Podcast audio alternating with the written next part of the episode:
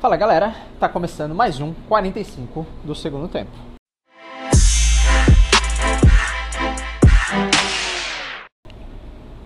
Bom galera, hoje o bate-papo aí com vocês é sobre um, o que eu considero um dos maiores segredos do mundo. E não sou eu que estou falando, é, estudos com, dos, com, maior, com os maiores é, multimilionários, e não só na questão financeira, mas também nas pessoas que em determinada área alcançaram aquilo é, que para elas era um sucesso, tá? Porque o sucesso, na minha opinião, ele é muito individual, é, é algo muito particular, tá?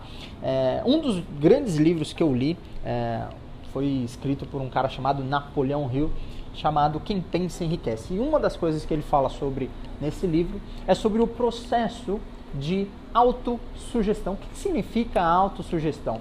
No começo, quando eu comecei a estudar um pouquinho sobre isso, estudar PNL, eu comecei a me aprofundar sobre o assunto, eu achei um negócio meio maluco. Claro, nunca tinha tido contato com isso, então tudo aquilo que é novo assusta num primeiro momento. E depois me aprofundei dentro dessa literatura, me aprofundei dentro desse é, conhecimento, dentro da programação neurolinguística.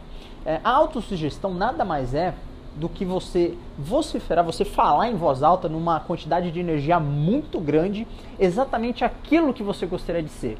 E tentar fazer isso num, no tempo presente, falando que você está é, no processo de, e nunca falar que você já conquistou. Porque na nossa cabeça, ela não sabe o que é verdade e o que não é verdade. Em algumas coisas que a gente é, fala para nós mesmos, é, desde criança, a gente vai acabando aceitando aquilo como uma certa realidade. Então, o nosso subconsciente ele tem um poder tão grande, mas tão grande, que ele vai acreditar naquilo que a gente está falando para ele. Se a gente souber gerar uma quantidade significativa de energia naquilo que a gente está falando.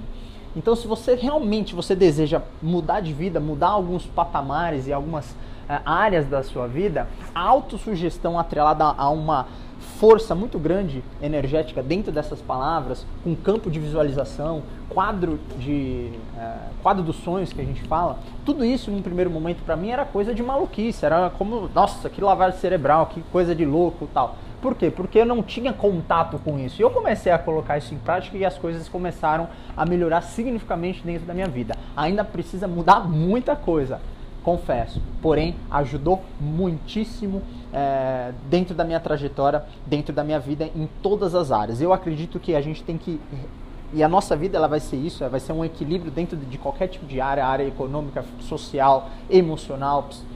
Então, se você conseguir colocar dentro, fazer uma, um, um, mapeamento, uma roda da vida e visualizar onde talvez a tua vida hoje está em desequilíbrio e você colocar uma autossugestão, um quadro de visualizações para melhorar esse, essa área que talvez está em desequilíbrio, eu tenho certeza que se com a prática você vai colocando cada vez mais energia, cada vez é, mais intensidade é, nas palavras, isso vai trazer um resultado a longo prazo, tá certo?